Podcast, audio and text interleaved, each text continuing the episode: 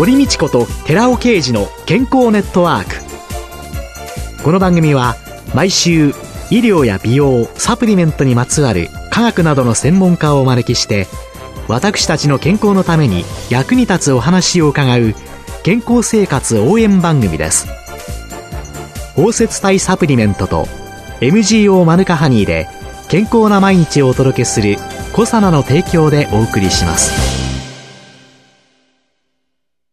番組パーソナリティ寺尾啓二コサナ社長の新刊最新科学で証明された超効率的に筋肉をつける最高の食事術発売のお知らせです。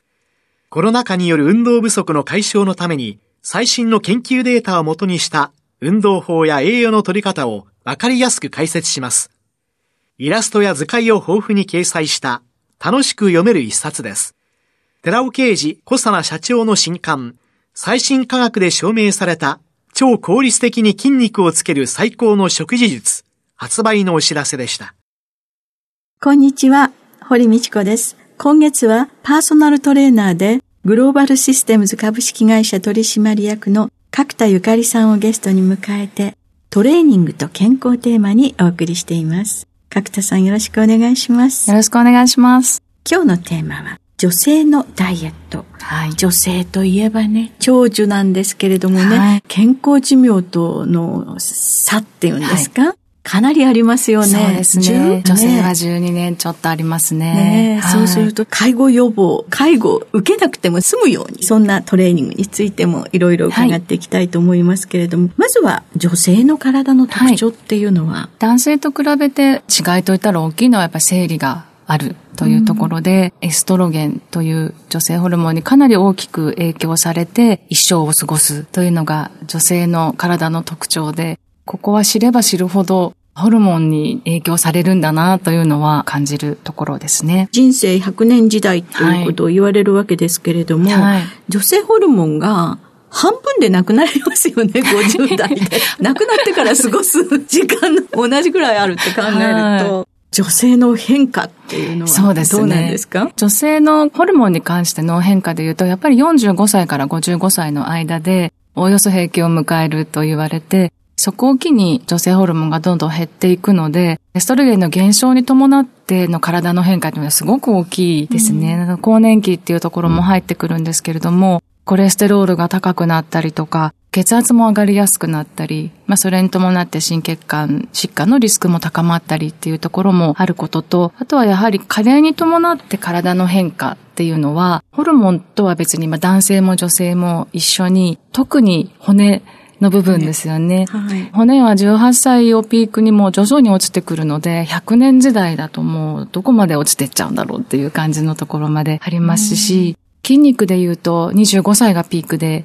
40歳を過ぎると毎年1%ずつぐらい落ちていくと言われている。こういう体の変化とそのホルモンの変化が合わさって、すごく変化が大きく感じてくるのが40代後半から50代。で、また60代になってくると変化が大きくなってくるフレイルというところも気になってきたりということで、100年を過ごすにあたって、この半分のタイミングでエストロゲンがなくなっていくっていうのはとても体にとって大きな部分ですね。で、特にあの骨の部分が閉経を機に一気にストンと骨密度が落ちてきます。生理が終わって、最後の生理が来て、次の生理が1年間来ない時に、まあ、閉経という形になるんですけども、そのタイミングから骨はどんどん閉経のタイミングで3%ぐらい落ちて、毎年これも1%ずつぐらい落ちていくと言われていくので、このあたりの変化はすごく大きいなというのは女性の場合感じますね。骨粗鬆症、はい、骨の問題っていうのを考えたときに、はい、閉経後でどんどん下がっていくよっていう下がり具合、はい。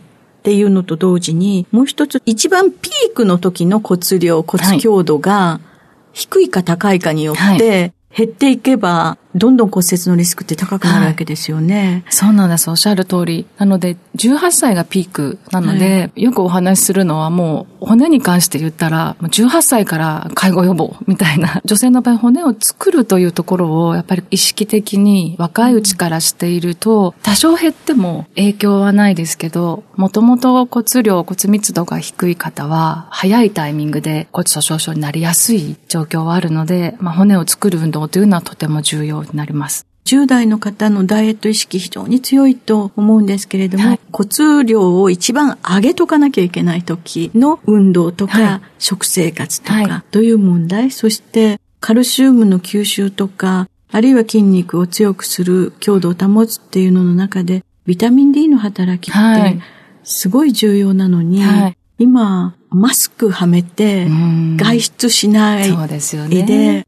アスリートの人たちの血中ビタミン D 濃度もすごく下がっているっていうデータがこの間発表されてましたけれども、はい、一般の女性、はい、まあ男性もそうでしょうけれども、はい、皮膚でのビタミン D の合成も減っていってしまっている。うん、そうすると食生活の注意と運動というのの意識っていうのは、今このコロナ禍で頑張ってやらないとダメなんでしょうね。そうですね。骨を作っていくっていうところに関しては、少し体に体重以上の負荷をかけた運動をすることで、骨が作られると言われていて、そもそも女性の場合、骨密度が減ってってしまうのは、骨を溶かすと作るの、バランスが悪くなってくるんですよね。で、エストロゲンがとても関与していて、エストロゲンが減っていくことで、こうバランスが崩れちゃうというのがあるので、骨を作る作業をしていく必要があるんですけれども、運動をすることで体のメッセージとして骨を作りましょうというふうに機能するので、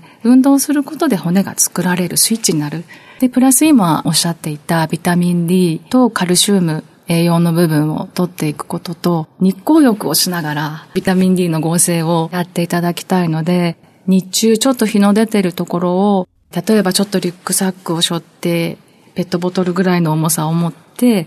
歩くだけでも、これ骨を作る運動にはなるんですね。リュックサックを背負って、はい、はい。これが負荷になるそうです。負荷です。もちろん体重の負荷でもいいんですけれども、うん、ちょっとの何かの負荷があった方がより効果的なので、うん、あまり重いのを持つ必要は全然ないんですけども、ペットボトル持ってでももちろん大丈夫ですし、はい、ウォーキングだけでももちろんいいんですけれども、うん、さらにちょっと負荷がかかる方がいいですね。まあこれから暑くなりますとね。そうなんですよね。そこがちょっと問題ですけどもね、うん、家の中でも少し日の当たるところに行っていただくとか、はい、そういうのでも違うと思うんですけれども、手袋しちゃったり、マスクをしてしまったり、特に年齢がいくとシミを気にして覆ってしまうので、少しの時間日光に当たる。で、骨を作ることになるっていうのが分かってもらえるといいですね。そうやっていろいろ考えていく中で、女性がフレイルや介護にならないためにっていうのは、どんなトレーニングが必要ですか、フレイルのチェック項目みたいなものがあって、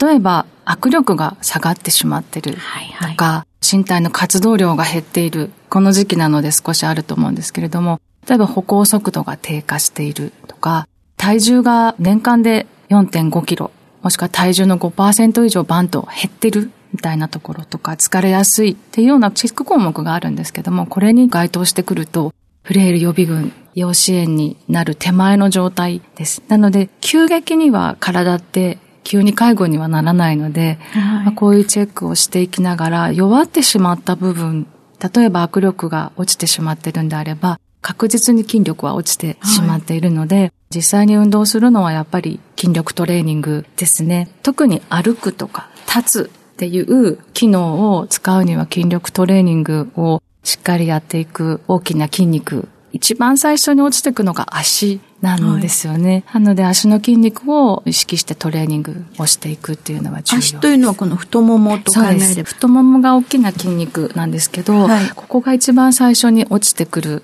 ところで、立ち上がるのにはとても重要な。どっこしょって立つ。そうですね。はい、なので、まずはこの大きな筋肉をしっかりと。これを鍛えるには、普通日常生活の中でどんなことを気をつけて、はい、例えば、ちょっと膝が痛いとか腰が痛いという方は注意が必要ですけども、足の力が弱くなってきたなっていう時って、どうしても手をついて起き上がる。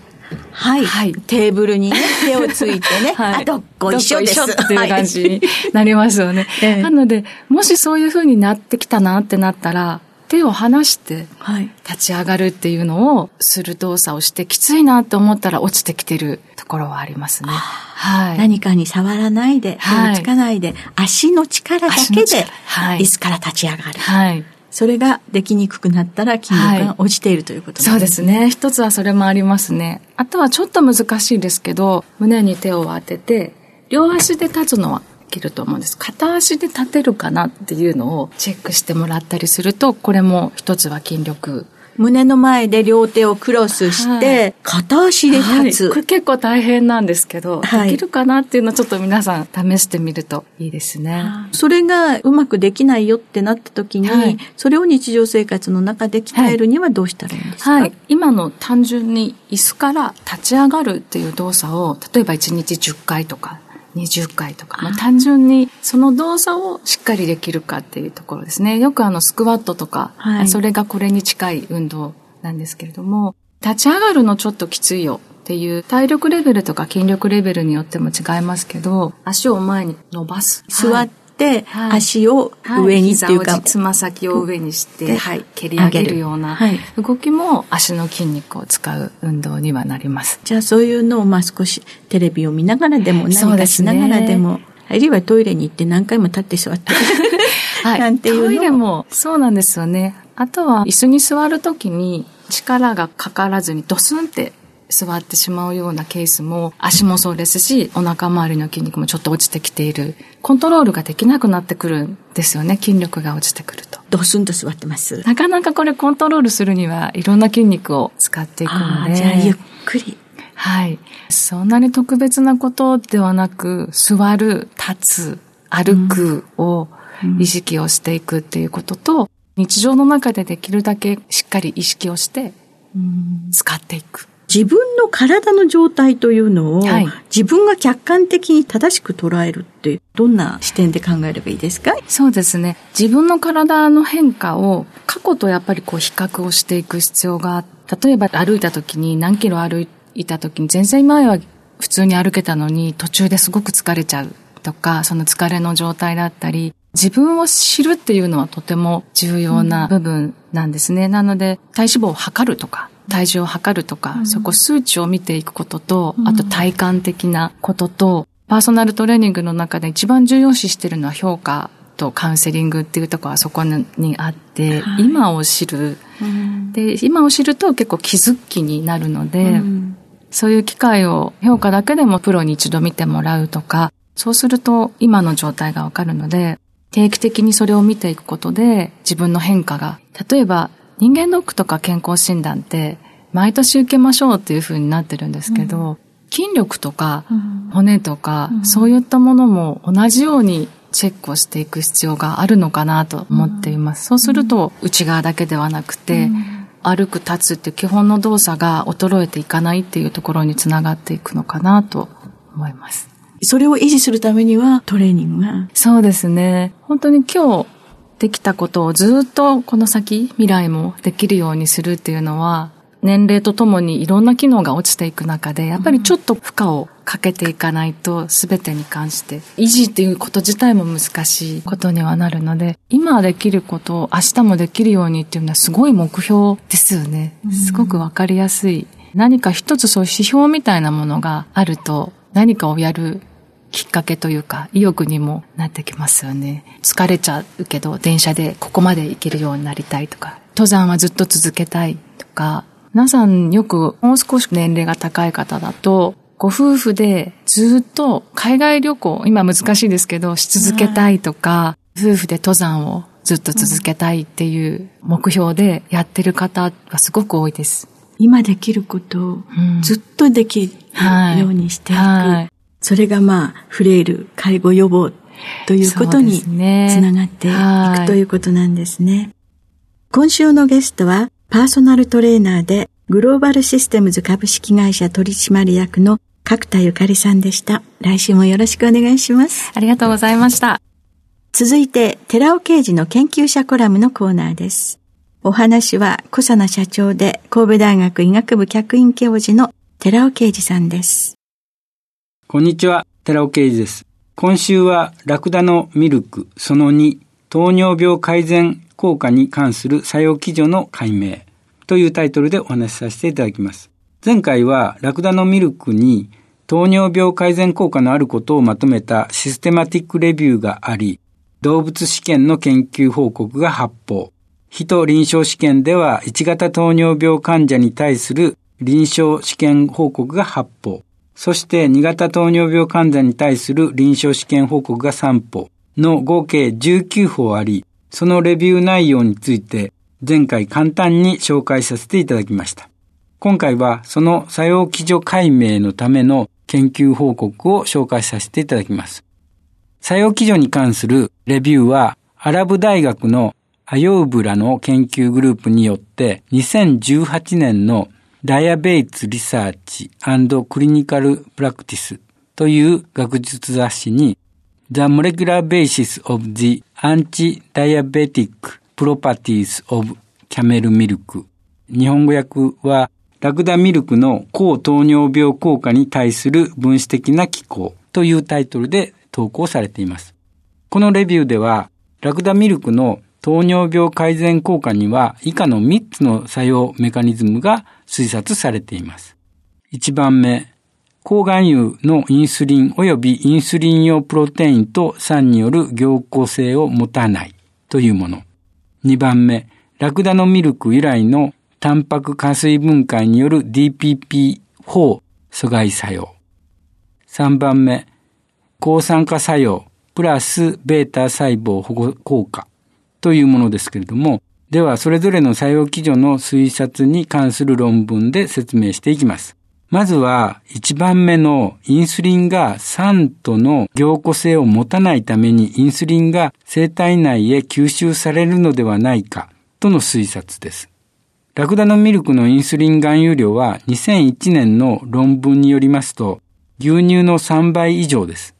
通常インスリンは経口摂取すると速やかに代謝されるため、血糖値に影響を与えないとされていますが、この論文の考察によりますと、ラクダミルクに含まれるインスリンは分解されづらく、ラクダのミルクを用いてチーズなどの加工品を作る際に酸を加えても凝固体の生成量が少なく、その凝固体がソフトであったことから、胃酸でもラクダのミルク由来のインスリンは凝固しないで生体内に吸収されている可能性があるとしているのです。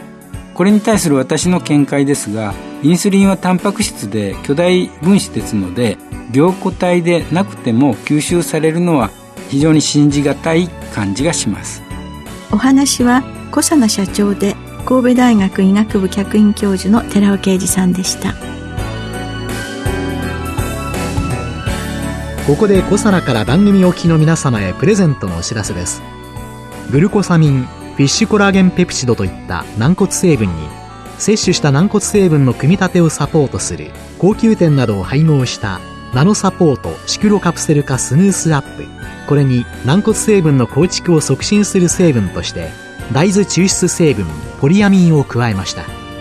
軟骨成分の構築力を高めたコサナのナノサポートシクロカプセル化スムースアップポリアミンプラスを番組お聞きの10名様にプレゼントします。プレゼントをご希望の方は番組サイトの応募フォームからお申し込みください。コサナのナノサポートシクロカプセル化スムースアップポリアミンプラスプレゼントのお知らせでした。堀道子と寺尾啓二の健康ネットワーク。この番組は「包摂体サプリメントと MGO マヌカハニーで健康な毎日をお届けするコサナの提供でお送りしました。